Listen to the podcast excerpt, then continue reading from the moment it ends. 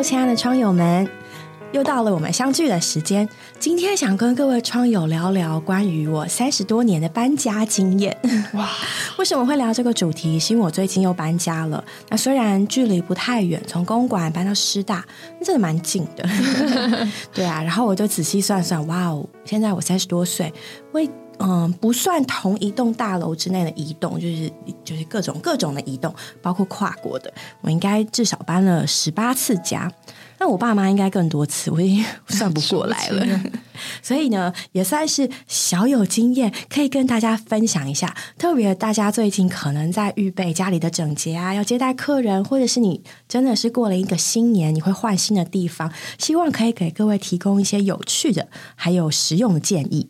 对，大家一定要笔记起来哦！搬了十八次家，这是搬家前辈啊！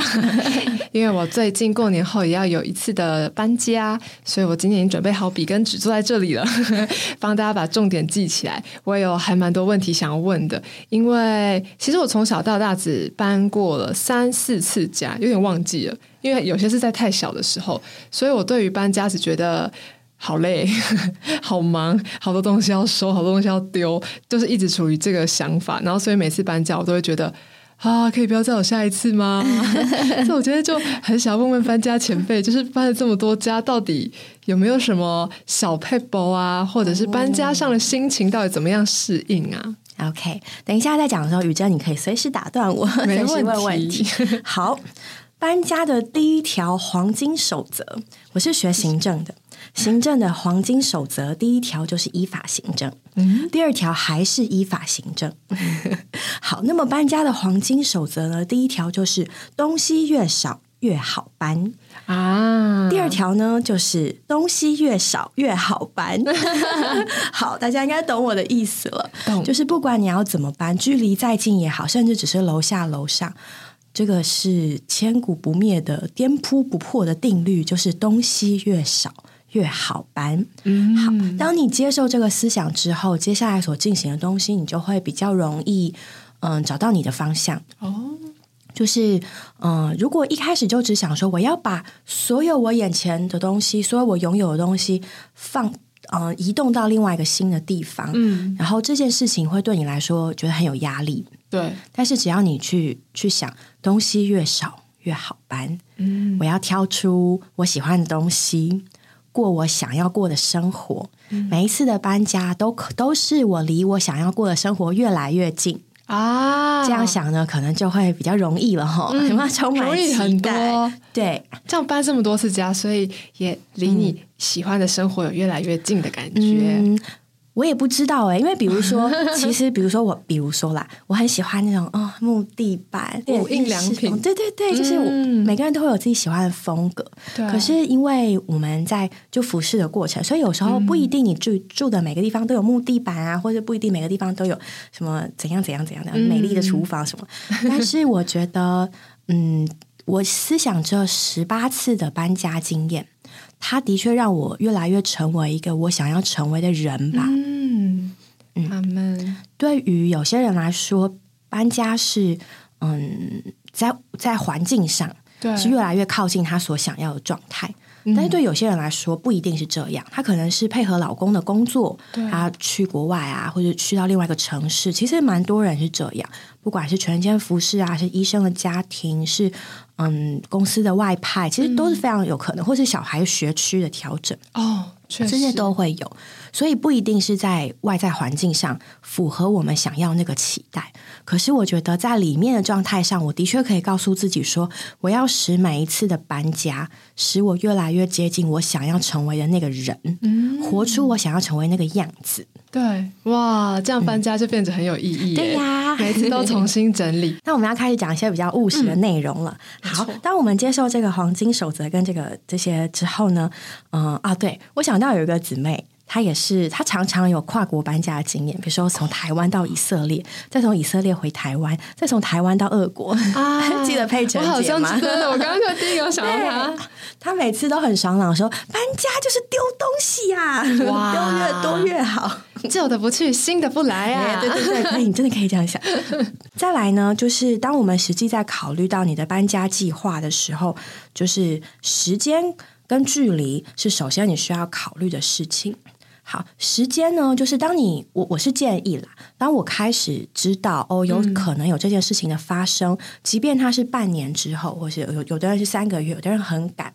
但是最好是从我知道的那一刻，我就开始预备我的心情跟我的环境啊，提早预备。对对，永远不要觉得啊，反正半半年还很长啊，我还可以慢慢来啊。对，其实不要。就当你看到一个什么东西，觉得哎，我搬家的时候，我想把它卖掉，你就赶快找机会去把它卖掉。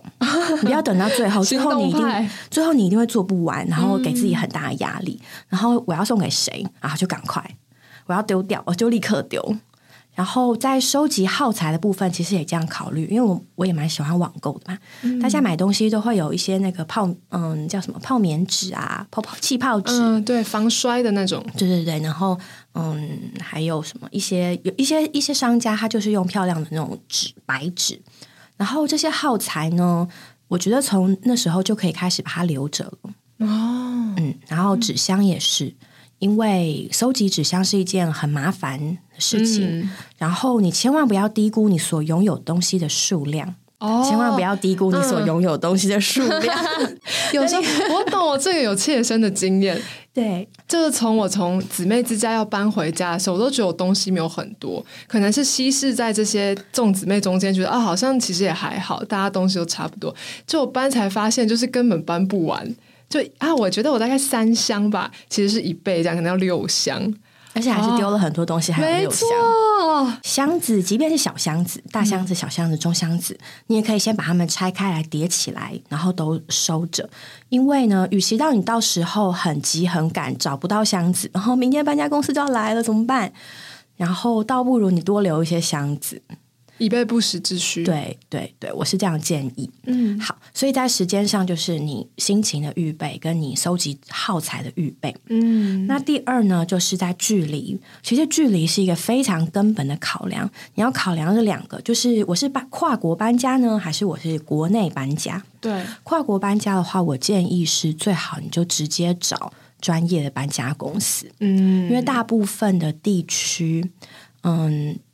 当然也有很困难的环境啦，但是大部分的情况，比如说，甚至很多公司，它都跟跨国搬家公司是有签约的哦。对，像这种有签约的情况下，那就要好好的看那个约的内容，好好利用这个约的内容。我认识有个朋友，她从美国搬回来的时候，因为她老公的公司是有签约的啊，反正就是不管你怎么样，就是一个，比如说一个货柜就给你。你就把里面你要的东西全部就是对对对那就是很不一样的那个，你就是可以尽量保留你所珍爱的东西啦，包括家具。那既然公司都出钱了，何乐而不为呢？好，就是比较 比较奢侈的搬家，这样子也不错啦。然后我认识那个朋友，他蛮我觉得蛮蛮精明的。那你知道有那个 L C 的铸铁锅，嗯。就很漂亮啊，可是很重，每一个都很重，超级重，越大越重。对，但是呢，她因为知道老公的公司是有这样的安排，然后想说，那我不带白不带，而且呢，她还帮他朋友买，因为根本就开个小团，谁要谁要。代购，对啊，就小代购，聪明啊，就是就是在你的嗯。居住环境许可、条件许可之下，我觉得你真的可以做快乐的事情。对，把这个小赚一笔啊，资源用到淋漓尽致。对啊，而且你知道吗？你用那个 L C 的铸铁锅，你用的心情多好啊！期待搬到新家使用。然后你 在美国买，或者在欧洲，在便宜很，特别在法国买，哦，超级无敌，根本就快要一半便宜。所以何乐而不为呢？确实，就是对。然后呢，嗯，这些跨国。公司他们都有非常非常专业的搬家技术，然后包括你的东西怎么出关，它怎么在海运的时候维持它的完好，那些都是他们都是专业，真是很专业。然后帮你完好的放到你的新家，有然后甚至是可以帮你，比如说把衣服这一箱的衣服全部都挂到新的衣柜里，这一排的书直接帮你全部都上架，这是这是包括在内那个契约内内容里面。所以，如果条件许可，享受这种搬家加上打包的服务，我觉得也非常好。那跨国很轻省哎，对对对，甚至还帮你收好东西，就是喷钱钱啦。对 对，基本上他们这种公司，它是从嗯上门估价、打包到帮你嗯运送上架，它是一条龙的服务。因为我们自己打包，厂商包的不好，反而增加人家的麻烦啊。他们自己上门，我记得那时候他们三四位专业的，他先生是上门估，然后他们真的很准，就看一眼哦，大概有多少就估个价。嗯，对，然后呢，他们也会自由的拆解那个他们的专用的箱子，然后把东西弄得整整齐齐。然后你就看那个工人像流水线一样，就坐在你家里一叠的纸箱跟一叠的那个包装耗材，然后他就东西拿下来，啪啪啪，砰，啪啪啪，砰，就是每个东西都把你用白纸这样包好放进去，包好放进去，然后动作非常的迅速，然后真的没有一样东西是损耗损坏的。那在这之前，请他们来的时候，是不是要先把你不要的东西丢掉？嗯，或是你就堆到一边，让他清楚的看到是多少，然后他会估一个。呃，那个体积它是算体积的，大概量是多少？比如说那时候哦，你是三分之一个货柜啊，一个货柜啊这个样子。然后如果真的全部堆起来的时候，它还会再丈量一下，超过它超过了太多的话就会加钱。但是它基本上会帮你稍微挤压一下，不要超过那个量。嗯，对啊，我好像有看过这个服务，是也是一个 YouTube 还要搬家，他就请了这种。专门搬家的公司来帮他们搬，他们真的是把它包好，然后就估价嘛，包好，然后到了新的公司帮他们拆掉，然后收纳，所以他们搬家很无痛，就是无痛搬家，无痛啊，花钱无痛搬家，但是费用真的是蛮不便宜的，蛮吸引人的。如果这是常搬家的人，然后你又有这个。这个能力可以去使用这个资源是蛮好的，对，特别是当你在跨国的时候，你不知道新的地方的规定，对，像比如说新加坡，你没有那个啊 EP 或是 DP 的话，你的东西、你的行李是入不了关的，还是要经过这个手续，对，所以你一定要透过搬家公司啊，那就不然你根本没有办法，所以要看。地方啦，嗯，那台湾当然有台湾的规定，然后呢，有这些东西其实也蛮繁琐的，交给跨国公司、搬家公司的话，这些就会很轻松，嗯。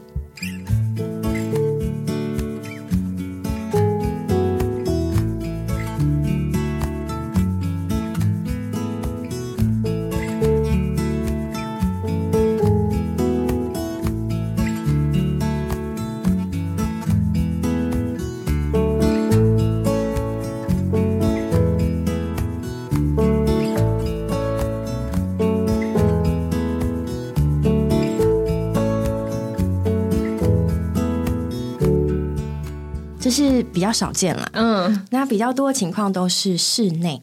那室内的搬家呢，或者说国内的搬家，你就要看你是中长距离还是短距离。对，那比如说我这一次是从公馆到师大，这就是一个标准的短距离。短距离的情况呢，我就可以使用一些大型的帆布袋啊，就是菜市场那种摆摊的人用的一个很大的袋子，嗯嗯嗯，然后呢，把一些东西这样装装装，然后一个袋子这样提拎走上车。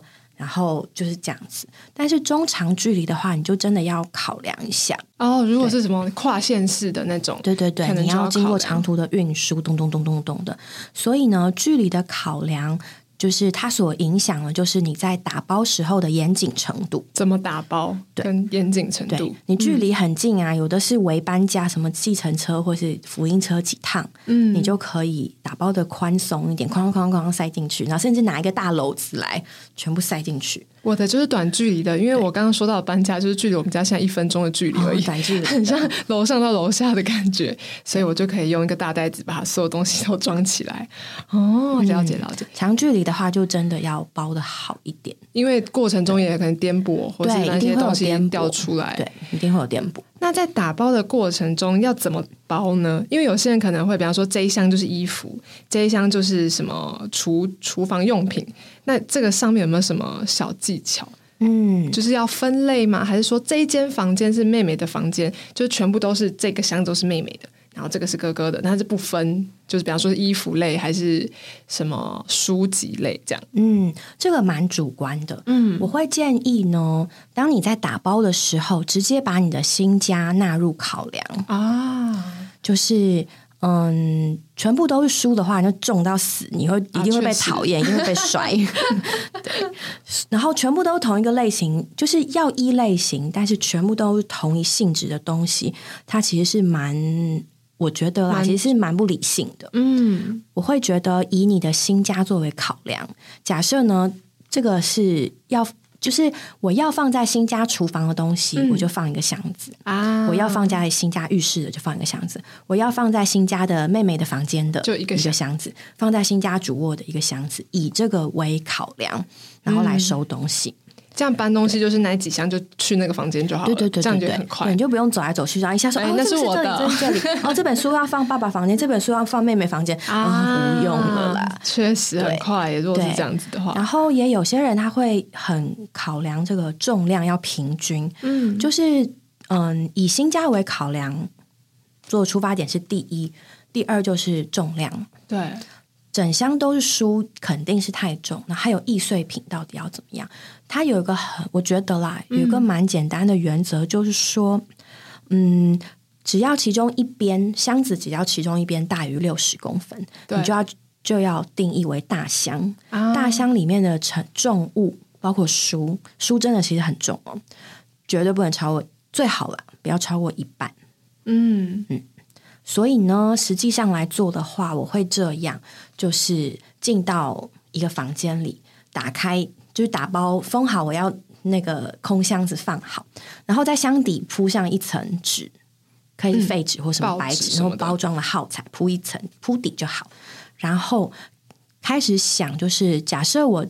嗯，假设现在比如说妹妹跟爸妈是同一个房间，那之后她会有自己的房间，然后我就在这里挑挑挑，挑出以后在这个旧空间里面，以后要放到新空间主卧的东西。对，然后原则就是，嗯，我啦，就十几次的经验，我会觉得，与其想要把所有的东西都收好收进去，倒不如先想我想要带走什么。哦，嗯嗯。我想把我想要带走的东西挑出来，嗯，然后放进那个箱子里，然后不用太拘泥说哦，我一定要同一类型啊，或怎么样。啊但是最好是以空间为考。为主，嗯，然后呢，在那个箱子里，我可能就挑出两排书，对，是我要在新家放在主卧的书。嗯然后书的话要书背对书背，不然它在搬运的时候，哦它那个书互相卡来卡对，然后去会有怎么，就是会折角啊，然后怎样的。然后放到一招，重的放底，嗯，轻的放上面，它重量下面就会比较稳一比较，稳。就是啊在搬的时候也会比较不容易重心不稳。嗯，对，就就是为了搬家工人的考量。了对解，，重的在下面，然后轻的在上面，然后嗯，就是半重半轻。对，嗯，了解，那假设这些都是要放在主卧的东西，所以我就可以把放在主卧的书跟放在主卧的衣服放在一起，然后它的重量就会达到一个完美的平衡。对，啊，反正拆开就是都要放在同一间嘛，对啊，对啊。你就在那边收就好了，对，但你如果整箱都是书，你一定重死；整箱都衣服，那其实又很轻，那就有点那个我是听过有人会把书放在行李箱里面，因为有轮子，哦，但是也是不能太多。多啦，就是至少搬的时候是有一个轮子可以拖着它的。那在搬家的过程中，是怎么舍得丢掉东西？还是就是因为前面那个原则，东西越少越好搬？我觉得就是每个人很主观，嗯什么东西对你有意义，你想留着，我觉得其实真的没有关系。当你一次又一次、一次又一次的时候，你就会越来越清楚自己要什么、不要什么。但在你还没有办法这么快抉择的时候，那你就带吧。嗯，或是让你的小孩，你的小孩想带什么？一个是 那些小时候幼稚园的用品啊，小贝贝，我觉得对他来说有意义的，对别人来说有意义的东西，真的要让他自己决定。啊就是与其硬是丢东西，然后心情很不安适，对，我觉得还是让你的心情安适吧，多带一点，其实真的也没差那么多。到下一次你就知道就，啊，其实我可以割舍这个，嗯，就一次一次，我们都会越来越往前。对。你，现在如果还没有做好准备丢掉它，或者是舍弃它，你也没有关系，就时候到了你就会长大了。哦，有道理，我觉得没有，我我真的觉得没有关系，你就带。那在新家的呃旧家打扫上面，清洁呢有没有一些小配包呢？嗯，就旧新家跟旧家，因为一定是不知道是先扫，应该是先整理完再扫吧，对不对？对，这是可以跟清洁公司讨论的。哦，对，就是通常在嗯、我们会先看看，嗯就是、就是要搬进去的地方的清洁状况。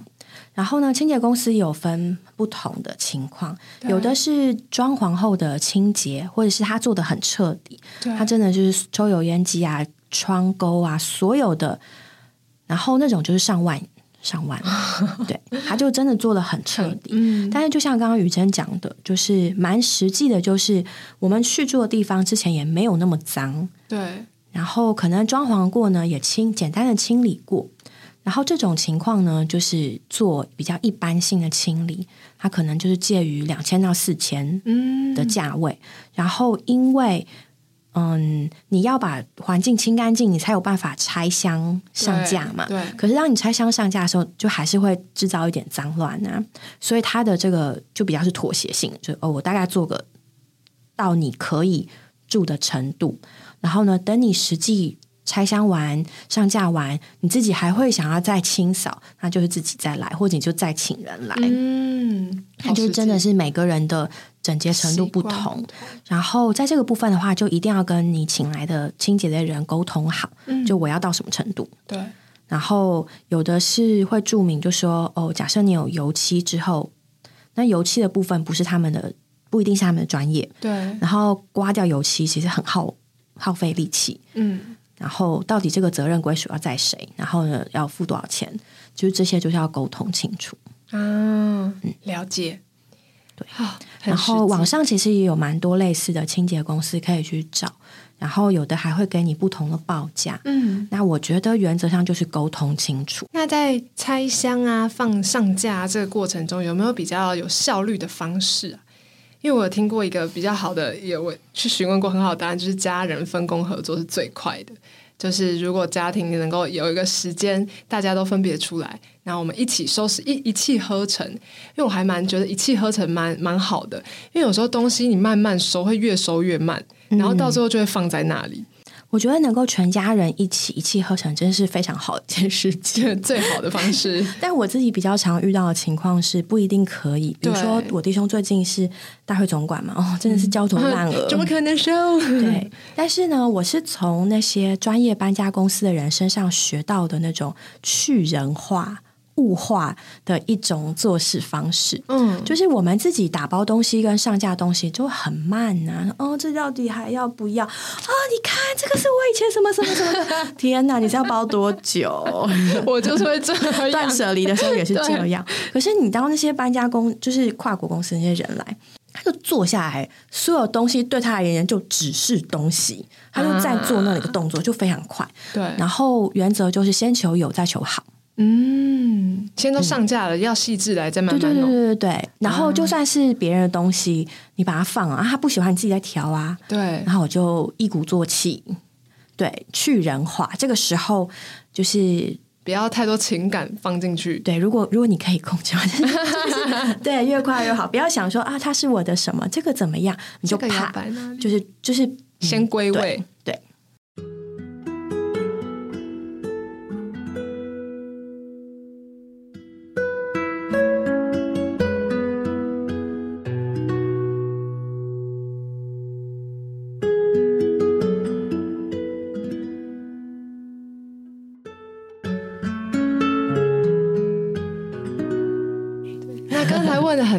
比较实际的问题，就是外面的一些方式啊，更好的小配包。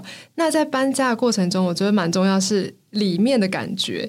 就是其实我们可能像搬家这么多次，呃，小雨搬家这么多次，那在这个每一站每一站的搬家过程中，心情上要怎么来适应呢？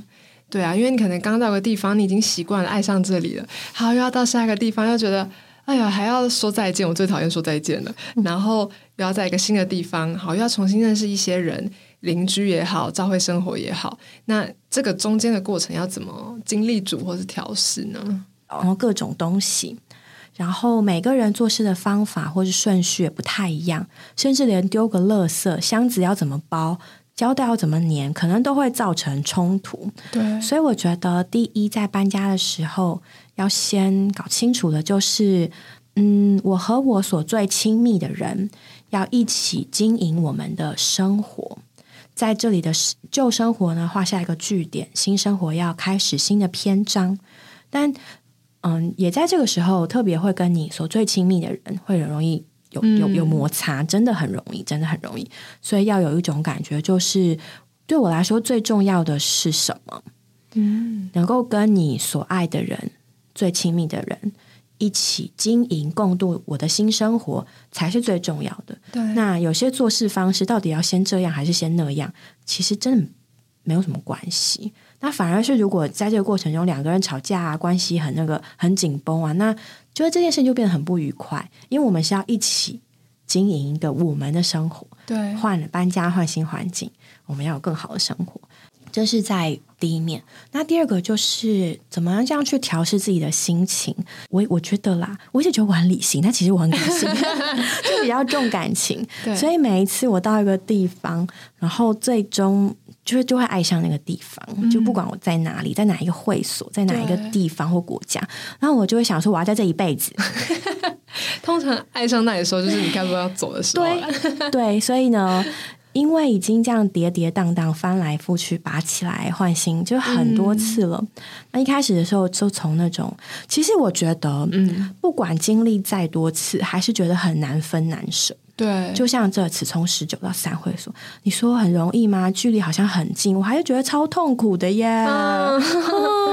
对啊，哎大家可能不知道，就我我是那种真的会躲起来，然后掉眼泪，嗯。一边搜一边哦主啊，对啊，就是就是他就是一定会。对，然后我自己也是，我觉得有这种情绪，我是接受的，嗯，就是嗯，有感情就有感情啊。又没有关系。对啊，弟兄姊妹就是很可爱啊，这些人就是很可爱，所以我就所以我会舍不得他们，这是很正常的。对，然后，但是因为知道在主里有永远的关系吧，嗯，所以可以就是我会在心里面好像嗯盖一个新的房间。啊，这个房间呢是留给我在新加坡所爱的人们，这个房间是留给在五十一会所所爱的人们，这个房间是留给在十九会所所爱的人们。好，咚咚咚咚咚，然后呢，你你就要我就要告诉自己说，嗯，现在我要去一个新的地方，我又要盖一个新房间了。啊，这样很有盼望。对，然后呢，这些我所爱的人跟美好的回忆，它一直会留在我里面。嗯，然后呢，而且我还要创造一个新房间，哇，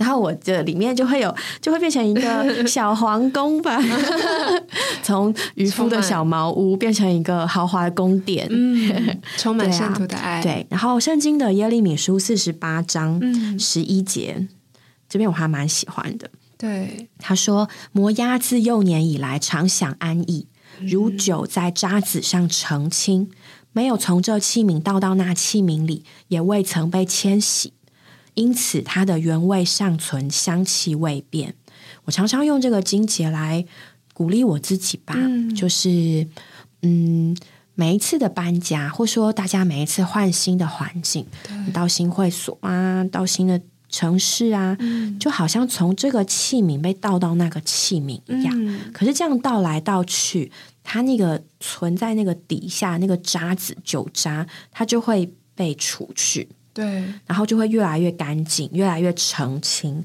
它的原味呢就改变了，它的香气呢就改变了，所以这可能就是我觉得主所要我学的功课吧，让我也能够越来越成为自己想成为的那个人，而我想成为的那个人呢，就是被神充满那个人，嗯，所以每一次的到对，都会让我越来越觉得跟主越来越接近吧。越来越新鲜，对啊，真的会比较有活力，就嗯感谢主，很好。在一地留太久，对总是需要主来帮我们翻一翻、倒一倒，就会有我们与他特别的经历，只有属于我们的那一份。嗯，那在搬家的过程中，有没有什么有趣的小经历可以跟我们分享，或者小插曲？哦，小插曲哦，嗯啊我想想，嗯，我高中的时候，嗯，我爸妈从台北搬到屏东，那时候他们要搬到新的地方服侍，对，然后所以那时候我就留下来，然后那时候我就开始真正的意义的，就是蛮真正意义的离家了。嗯。然后我看着就是家里住了那那个地方应该住了蛮久了吧，嗯可能有十年的台北的家，然后呢开始有西别人住进来，然后东西呢被搬走，然后旧的东西被丢掉，然后新他们的新东西被搬进来，然后我的爸妈跟货车他们就就去了屏东，但那时候学校是有课的，对，暑假吧，对，升高二的时候，对啊，所以我留在台北，那时候我心情非常非常难受，嗯，但是我也一直记得那个心情，就是说它会让我更能够体会人离家的感觉，嗯。跟雅各离家的雅各怎么样去体会神也需要一个家的那个感受，然后嗯，这些东西我就发现，慢慢慢慢的，主会在我的一生中来回答我很多问题。阿门，对呀、所以也不能说是有趣，但是很深刻，对对对对，很深刻。然后，嗯，最近在搬家，我觉得我要嘉奖我自己，我居然没有掐死我老公。没有啦，话锋一转，真的很忙。然后，因为你真的忙起来，就想说啊、是怎样？还不是因为你的关系？嗯没 就是你知道，人里面都会有各种怨言。对，但是我觉得，就是因为这样，我们这些变动吧，嗯。我们有高山有低谷，对，就像美地，嗯，然后对才会有有水出来，对，然后也才会有这些机会，迫使我转向主，慢接受主。然后，所以，嗯，有趣的小插曲，我觉得很辛苦的那些地方，慢慢会忘记，嗯，但是里面越来越干净，好像是真的。留下来都是跟对主的哦，对啊，所以各位妈妈们，如果你在搬家，然后你老公就是 你，你很想掐死他，没有关系，我也是一样的。感谢主，我们都没有掐死我们的老公，他们都还活着，彼此共勉。这句话真的可以播出来吗？不会，我们是欢快的气氛。对，你要嘉奖你自己，哎，你看多棒啊，活在那里。对每一个伟大对坚强的妈妈都需要给自己一个掌声。家小孩就靠你了。对，加油！对呀、就在我们的里面，哎，最后需要我跟跟各位讲一下搬家的小流程嘛，简化流程。需要反正就是收集耗材。嗯哦，我觉得卫生纸很棒，卫生纸啊，记起来。就是嗯，收集耗材，其中也可以包括买卫生纸，因为你到了新家一定会需要卫生纸对，啊。这里怎么那么脏啊？这里怎么啊？糟糕，打翻了。湿纸巾，对，卫生纸跟湿纸巾，但湿纸巾又稍微重量重一点，但卫生纸真的是很棒，它是搬家人的好朋友。一来呢，它可以完美的填充很多的缝隙，对，就是当我在打包的时候，其实东西越紧实，它越不容易晃动，对，那越不容易晃动，它越不容易坏掉。嗯但是你包的太紧，它又会容易压坏。嗯，所以怎么就是箱子的高低差，最好我觉得不要超过一公分，就是它凸出来不要凸超过一公分，它凹下去也不要超过一公分，我觉得是最完美的。嗯，对。然后可以用纸球去填充，但是卫生纸真的很好用，因为你到新家你找卫生纸都找不到，然后随身包了一下就没了。但是呢，你打开任何一个箱子都可以挖出卫生纸，哦，感觉超好的。那应该在每个纸箱都要备一包卫生纸，哎，对对对，类似这样，然后你就去塞那个缝或者压上面。反正它可以被压嘛，对，而且你不会怎样，卫生纸你一定会用啊，你堆在你的堆在你的新家，就是就是就是会用到。啊，聪明哦！我觉以后我要把里面的箱子每个都放一包卫生纸，啊。或是塞它，就是让它不要被塞不要它不要晃到。对，嗯，嗯，然后反正就是走进一个房间，打开一个箱子，放一张纸，然后开始把东西放进去，然后放满，然后封起来，然后在上面可以注明一下。是什么？对，嗯，我觉得不用注明太多，只要简单的注明说他要往哪一个房间，比如说往厨房就写一个 K，、嗯，往厕所就写个 B，然后往客厅就写 L 之类的，就简单简化。因为有跟妹妹以前小时候搬家的时候，我们搬过三次家，然后我们上面都会，我们两个就自己搬自己的房间自己装嘛，因为要送回我们的房间。然后，但是我们两个标识都超像，衣服，然后鞋子，然后什么书本。那我们有时候会用贴的嘛，那，那因为那个大箱子我们用奇异笔写，虽然我字比较漂亮，但是除了笔记之外，我觉得那个写起来都差不多。然后我们两个就会很气，因为每次会搬错，然后就然后搬家工人就说啊，不都衣服啊，不都谁知道谁的，所以我觉得这是一个很好的方法对哎，对就是写他的去向，对对对，写他的去向，啊。然后不用写太详细啊，因为对就是衣服、书、杂物，有然后你当你搬到新家，你看到上面写的杂物，杂物你觉得它对你有任何意义吗？其实没有意义哦。我写过“杂物”两个字，我就是写过的人，因为我想说文具也在里面，啊，一些书也在里面，啊，什么小东西在里面，真的是杂物，打开就觉得 嗯。对，我你只要写它的去向就好了。对而且你还要花时间在那里想说，哎，我刚刚包了什么东西进去？封起来就完蛋了，因为 拆开不用了，不用，就是就是讲话啊写去向对，然后最好的是最好最好啊，就是可以做到直接说，嗯、我把我想要的东西挑出来放到箱子里，嗯，然后最快，然后不要一直回头看，回头看会越减越多。对，那如果你还没有办法做出决定呢，就赶快放进去。对啊，那找搬家公司也有几种情况，就是刚刚讲的嘛，高度专业的搬家公司，还有一般专业的搬家公司，还有其他就是业余的。嗯。那它的水准就是就真的是一分钱一分货。嗯，然后我会觉得打包的搬家的时候，嗯，我们把对方当当个人来尊重，嗯。嗯他也会比较容易就尊重我们的东西啦。嗯，了对解，呀、就是所以，嗯，台湾是不用给小费嘛，但是我觉得可以请搬家工人啊、搬家人喝个饮料、吃个点心，啊，需要。不为过。然后这些也是前面就是跟整洁的原则一样，就是沟通清楚。对，然后也可以跟他们买纸箱。如果买就是嗯，对啊，像我是比较常搬家的，我这一批买的纸箱我就会留着，下次搬家。注定要再搬家。嗯，对。嗯嗯，啊了解。对，类似这样，或者是有人要的话，其实我就可以先借他用，然后搬完之后再还我。了解。对，那跨国搬家公司，它是它的纸箱都是他们的，然后搬完他们就直接收回去。我觉得这真的很好，因为也不会囤东西，反正你要在跨国，你一定得要再跟他们要纸箱。嗯然后他们都用他们专用的纸箱。所以其实跨国搬家跟就是国内搬家大原则收纳是差不多的嘛，嗯因为就是大家也自己收，只是在搬家上的那个小细节，对小细节要注意一点而已。因为我刚刚以为我一开始因为我没有跨国搬过家，我我想说会很麻烦，就是自己要大包小包过去这样。那这样听起来好像其实没有这么可怕。有专业的搬家公司，你你可能身上需要带你贵重的东西过去就好了。对啊这样，他上门，然后一个货车，嘣，全部载走，啊，原来如此轻，轻松松，长知识了，可以搬去国外了没有？可以哦。怎么觉得比国内搬家还要快？